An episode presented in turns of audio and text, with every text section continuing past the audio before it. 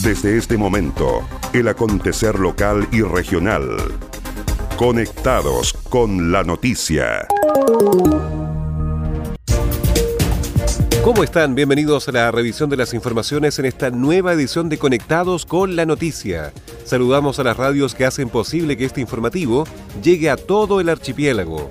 Radio Coloane de Kemchi, 92.3, Caramelo de Ancud, 96.1, Radio Pudeto de Ancud, 98.1 FM, Voz del Sur, 105.9 en Quellón y 106.1 en La Noticia Radio, para Castro y alrededores.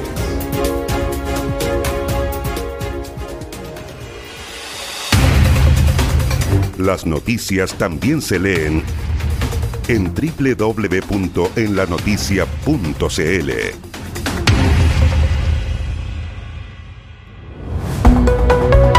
Vamos al desarrollo de las noticias. Dos personas detenidas tras el homicidio de un joven registrado en Ancud. La policía uniformada logró la detención de dos presuntos involucrados en un crimen registrado en el sector Bonilla de la ciudad de Ancud. Personal de la sección de investigaciones policiales y del laboratorio de criminalística de carabineros trabajaron en el sitio del suceso luego que la víctima de 24 años fuera atacada con un elemento contundente. El confuso incidente está bajo indagatorias. Preliminarmente se informó que el joven murió a consecuencia de las graves lesiones al interior del hospital San Carlos de Ancud. El capitán de la primera comisaría, Marco Olavarría, entregó detalles del caso. A Carabineros le informan respecto a una agresión que se estaba produciendo en el sector de Bonilla, trasladándose a este lugar. Y a la llegada del personal de Carabineros se encuentran que SAMU, con una ambulancia, estaban subiendo a un individuo que se encontraba visiblemente lesionado y el que es trasladado hasta el hospital. Carabineros corrobora la información y efectivamente se trataría de una persona adulta quien mantuvo unas lesiones de gravedad en su cabeza, quien se encontraba momentáneamente en riesgo vital. Por tal motivo eh, lo estaban estabilizando.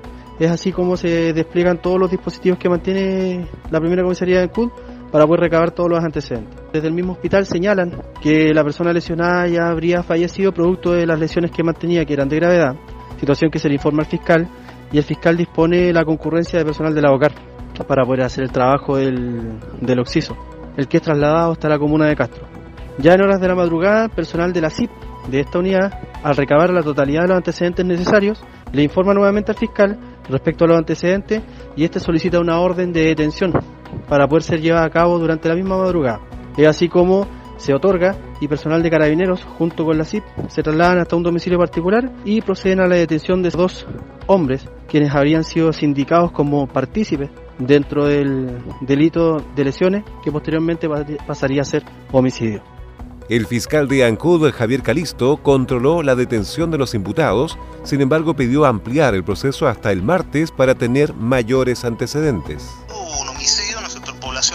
persona fallecida por acción de terceros. Se realizaron las indagaciones de manera inmediata, se dispuso la concurrencia de la de Ancú, también concurrió el laboratorio. En hora de la madrugada se logró la detención de dos personas por orden judicial, de acuerdo antecedentes que se fueron recabando, personas que pasaron a control de detención y se amplió la detención hasta el próximo día martes. Se está investigando la participación también de otras personas. Por el momento tenemos a dos personas detenidas y esperamos el día martes tener todos los antecedentes para proceder a formalizar este caso.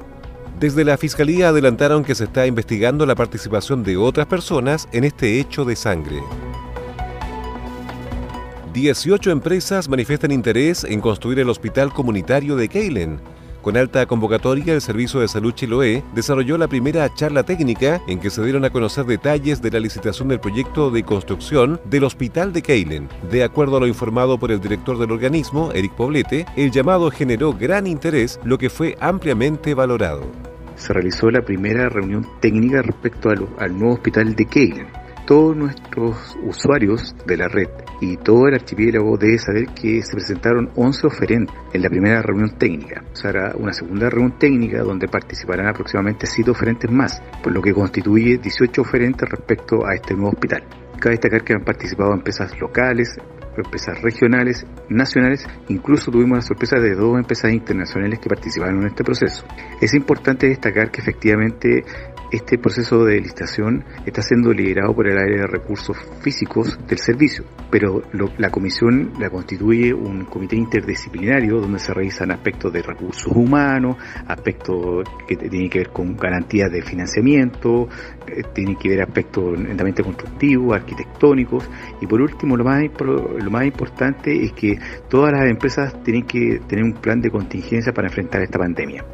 Poblete destacó que se realizó una charla técnica equivalente a la visita en terreno que fue suspendida producto de la emergencia sanitaria debido a la pandemia por COVID-19. El alcalde de Keilen, Marcos Vargas, se refirió a los avances que ha experimentado el proceso del futuro centro asistencial. Con mucha satisfacción y esperanza los resultados de esta primera reunión técnica donde el Servicio de Salud ha comentado públicamente de que hay 11 empresas ya que están interesadas en participar de la licitación de la futura construcción del Hospital de Keilen. El próximo lunes se va a llevar a efecto una nueva reunión donde siete empresas, tanto locales, regionales, nacionales e internacionales, desean conocer los alcances y los detalles de este megaproyecto una inversión que va a superar los 17 mil millones de pesos, eh, lo que la verdad da mucha tranquilidad respecto de cómo se va a venir la adjudicación de esta mega obra que han esperado tantos años Keilinas y Keilinos. Faltan todavía 60 días para conocer los detalles de cuál va a ser la empresa que va a adjudicar el proyecto de normalización del Hospital Comunitario de Keilen Cabe recordar que el recinto fue consumido por un incendio en diciembre del año 2014, tras lo cual el Servicio de Salud Chiloé habilitó un recinto para continuar con las atenciones y dar respuesta a las demandas de la comunidad. El financiamiento del futuro hospital de baja complejidad será realizado con fondos sectoriales del Ministerio de Salud y una vez adjudicada la obra, se espera un plazo de 720 días para su construcción. Comprometidos contigo, comprometidos con todos comprometidos con el sur. La industria del salmón ya realizó la primera donación de equipos médicos tecnológicos a la red asistencial de Chiloé para apoyar en el cuidado y bienestar de todos sus habitantes. Salmoneros de Chile, comprometidos con el sur. Para más información visita comprometidosconelsur.cl. Agenda Acuícola es el portal de noticias que entrega la actualidad de la industria del salmón y los mitílidos. También las informaciones relacionadas con el medio ambiente y la economía de Chiloé y la región. Ingresa www.agendaacuícola.cl. Además, síguenos en Twitter, arroba Agenda Acuícola. Seguimos revisando el resumen informativo de la jornada. Entregaron ayudas sociales a 123 familias de islas desertores.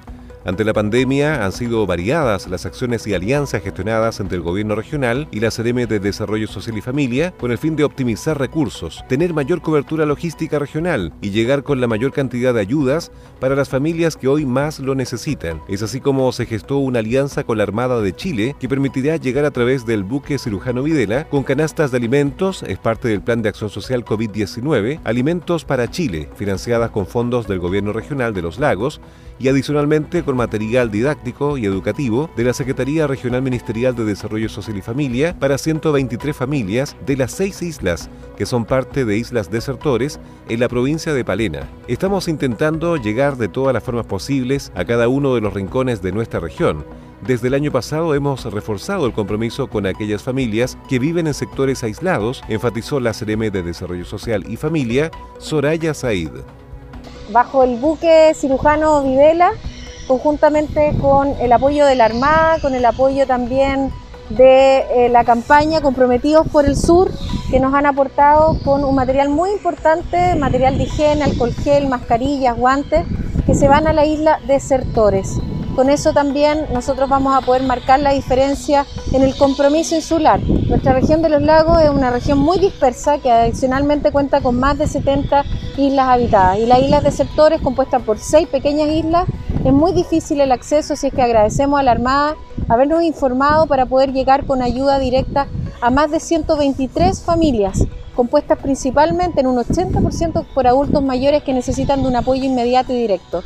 No nos olvidemos que la urgencia es parte de la política social y la focalización es también muy importante. Adicionalmente, el Ministerio de Desarrollo Social está enviando material didáctico, material educativo a más de 30 niños entre 0 y 9 años que también viven en esas islas y hoy, producto de la pandemia, se sienten aún más aislados por no poder acceder ¿cierto? a los centros de apoyo, a los centros de ayuda. La entrega fue dirigida a un total de 123 familias, 35 familias de Isla Talcán, 29 familias de la isla Chulín, 27 de Isla Nayagüe Autén y 22 familias de Isla Chuit. La entrega se focalizó para ir en ayuda de la población más afectada por la pandemia. Fernando Hernández, consejero regional de la provincia de Palena, comentó que es muy importante esta coordinación que se hace entre el Ministerio, el Gobierno regional y también las Fuerzas Armadas para poder llegar con las canastas familiares a los rincones más aislados de nuestra región. Muy importante esta coordinación que se hace entre los diferentes ministerios del gobierno regional y también las Fuerzas Armadas para poder llegar con las canastas familiares a los rincones más aislados de nuestra región. Y en el caso particular de nuestra provincia de Palena, este envío, que son las 123 canastas que corresponde a las islas de desertores. Estamos partiendo por el sector, uno de los sectores más aislados de nuestra región, de nuestra provincia, y por eso estamos muy contentos de que esta coordinación se pueda desarrollar de buena forma y también además que se le envíe material didáctico, educacional por parte del Ministerio de Desarrollo Social a las comunidades que viven acá en las islas desertores. Así que una buena noticia. En la articulación de redes para que fuera posible esta ayuda, la CRM destacó el apoyo del gobernador provincial José Luis Carrasco, la alcaldesa Clara Lascano y los consejeros regionales, estos últimos quienes han sido los encargados junto al intendente regional de la distribución de las canastas de alimentos, parte del plan de acción social COVID-19, Alimentos para Chile, en todo el territorio de los lagos. En 5,3% se ubicó la tasa de desocupación de la región de los lagos. Según la última encuesta de empleo publicada por el Instituto Nacional de Estadísticas INE, la tasa de desocupación del trimestre móvil febrero-marzo-abril fue de 5,3%, registrando un aumento de 2,1 puntos porcentuales respecto al año anterior, en el mismo periodo. El CRM del Trabajo y Previsión Social, Fernando Gebhardt, informó que el impacto de los desocupados está relacionado con la crisis sanitaria por COVID-19. Según la última encuesta de empleo publicada por el Instituto Nacional de Estadísticas INE, la tasa de desocupación del trimestre móvil febrero, marzo y abril fue de 5,3%, registrando un aumento de 2,1 puntos porcentuales respecto al año anterior en el mismo periodo. Las cifras están reflejando una tasa de desempleo menor a la esperada, dada la compleja situación actual. Sin embargo, hay que recordar que los datos entregados por el INE son un trimestre móvil que considera semanas disímiles en situación de empleo, dado el dinamismo de la emergencia como de las puestas en marcha de las medidas de empleo. Por ejemplo, se incluye febrero que fue más favorable pues estaba reflejando una recuperación desde el estallido social, sin todavía mostrar efectos del coronavirus, versus las últimas semanas de marzo que mostraron los primeros efectos de las cuarentenas y abril mes en que se puso en marcha la Ley de Protección del Empleo. Dado que las cifras presentadas en este informe corresponden al trimestre móvil febrero, marzo y abril 2020, la mitad del periodo de levantamiento de la encuesta se vio afectado por las medidas sanitarias, así como también por la imposibilidad de hacer encuestas presenciales producto del COVID-19. Es por ello que el levantamiento de la encuesta incorporó medidas de contingencia, suspendiéndose el levantamiento presencial y usando el levantamiento telefónico en su mayoría. El aumento de la tasa de desocupación fue producto de la disminución de 13,3% de la fuerza de trabajo en menor proporción a la variación registrada por los ocupados, menos 15,2%. De acuerdo a la información recogida por la Encuesta Nacional de Empleo, los ocupados regionales tuvieron un decrecimiento de 15,2% en 12 meses, destacando la variación de los asalariados del sector privado, menos 12,3%, y trabajadores por cuenta propia, menos 24,6% dado que las cifras presentadas en este informe corresponden al trimestre móvil febrero-marzo-abril 2020, la mitad del periodo de levantamiento de la encuesta se vio afectada por las medidas sanitarias, así como también por la imposibilidad de hacer encuestas presenciales producto del COVID-19, según manifestó Gebhardt. Y es por ello que el levantamiento de la encuesta incorporó medidas de contingencia, suspendiéndose el levantamiento presencial y usando el levantamiento telefónico en su mayoría, agregando la Autoridad Regional del Trabajo y Previsión Social que la disminución anual de los ocupados, menos 15,2%, fue incidida principalmente por las ramas industria manufacturera y seguido de agricultura y comercio. Se debe tener en cuenta que esta entrega de la encuesta es la primera en la que se ven reflejados de forma parcial los efectos de la Ley de Protección del Empleo, la que comenzó a recibir solicitudes a mediados del mes de abril.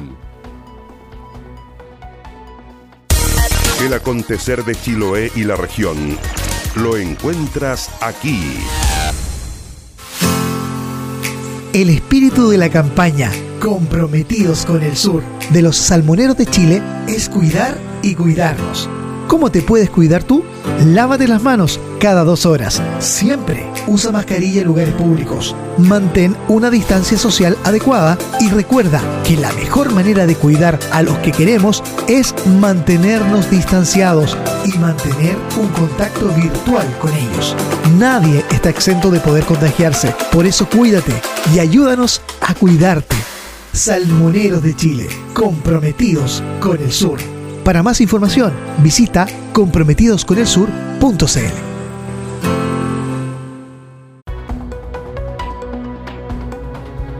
Diputado Santana se reunió con los directores del Hospital de Ancud y de Puerto Montt con objeto de observar y conocer las condiciones reales en que el personal médico se encuentra desarrollando sus funciones ante la emergencia por COVID-19 en la región de los lagos, el diputado Alejandro Santana visitó los hospitales base de Puerto Montt y el hospital de Ancud, en donde se reunió con los directores de servicio, Mónica Winkler y José Cárdenas. Junto con valorar los esfuerzos que está realizando el personal de salud, el parlamentario señaló que existe una sinergia entre lo que está realizando ambos recintos hospitalarios para combatir el avance del COVID-19 en la zona. El hospital de Ancud ya finalizó la reconversión de seis camas críticas y la capacitación del equipo que estará a cargo de estas unidades especializadas, lo que a juicio de Santana es una demostración del sentido de urgencia con el que están trabajando. Es muy importante gestionar recursos tal como lo he estado realizando hasta ahora, pero también es necesario conocer en terreno la labor que se está desarrollando, eh, en este caso el personal de la salud, el que ha demostrado un esfuerzo enorme en nuestra región, más aún por las características particulares que tiene nuestra zona y las limitaciones con las que cuenta. El espíritu de batalla es enorme. José Cárdenas, director del Hospital de Ancud, señaló que es positivo mostrar el trabajo realizado hasta ahora, sobre todo en estos últimos tres meses, e indicó que explicó al diputado la labor de sus equipos y cómo hasta el momento han sabido responder a los requerimientos de la comunidad. Se inició la marcha blanca del anhelado proyecto de agua potable rural de Guabún. Junto a dirigentes del sector de Guabún, el alcalde Carlos Gómez verificó en terreno el funcionamiento de la bomba, el llenado de estanque y la distribución de las distintas redes del amplio sector rural, con lo que se inicia el proceso de marcha blanca del esperado proyecto de agua potable rural APR del sector de Guabún. La inversión proveniente del Fondo Nacional de Desarrollo Regional alcanza los 462 millones de pesos y viene a subsanar una situación de alta marginalidad sanitaria que vivieron por casi dos décadas los vecinos y vecinas de este lugar, ya que al no contar con agua potable da origen a diversas enfermedades. Además, viene a mejorar la calidad de vida de los beneficiarios de manera integral, otorgando la posibilidad de desarrollo de distintas actividades que requieren de este vital elemento, más aún en un contexto como el que vivimos, en el que se hace primordial contar con agua limpia para mantener más constantemente los hábitos de higiene, un anhelado proyecto que esperaba para su materialización por más de 18 años y que hoy ven hecho una realidad concreta. Para Luis Huentelicán, presidente del comité de APR de Guabún, esta concreción es parte de un gran sueño de las casi 60 familias beneficiadas de este sector rural.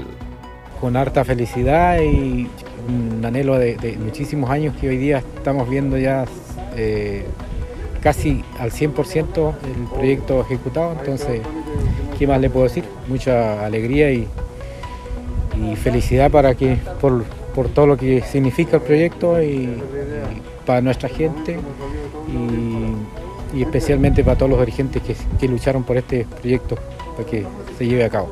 Obviamente, yo lo he repetido hartas veces, eh, este proyecto todo depende también de nuestro alcalde porque él fue el que dio la, el visto bueno a, nuestro proyecto para que salga esto a flote. Entonces, habían pasado un montón de periodos que, que eh, luchando y no, no, había sucedido lo que sucedió hoy día que estamos en esta, en esta instancia del proyecto. Así que, ¿qué más me queda? Agradecerle al alcalde, a su equipo de trabajo, en concreto, este proyecto de agua potable rural beneficiará a 57 familias. Contempla la instalación de un estanque con capacidad para 20.000 metros cúbicos y una longitud de la red de 11,47 kilómetros. Estás en sintonía del espacio informativo líder de la provincia. Entérate de lo que pasa en Chiloé y la región ingresando a www.enlanoticia.cl. En estos días complejos para todos, la industria del salmón quiere dar buenas noticias. La campaña Comprometidos con el Sur ya ha gestionado mil millones de pesos del Fondo Solidario para ir en directa ayuda de la Red Asistencial del Sur Austral de Chile. Estamos comprometidos con el sur, comprometidos con tu salud y con todas sus comunidades. Salmoneros de Chile, comprometidos con el sur. Para mayor información, visita comprometidosconelsur.cl. ¿Quieres potenciar tu marca, empresa o negocio?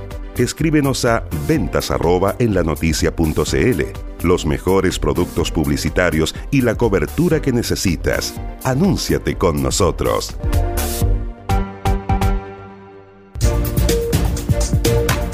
Y estas fueron las principales noticias de la jornada. Siga muy atento a nuestra programación y nos reencontramos en otra edición de Conectados con la Noticia.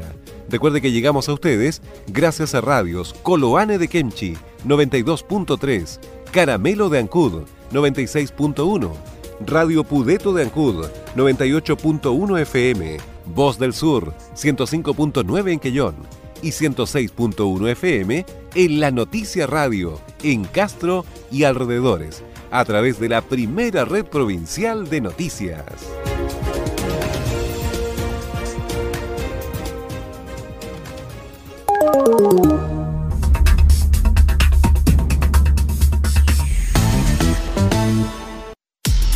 Más conectados y en todo momento.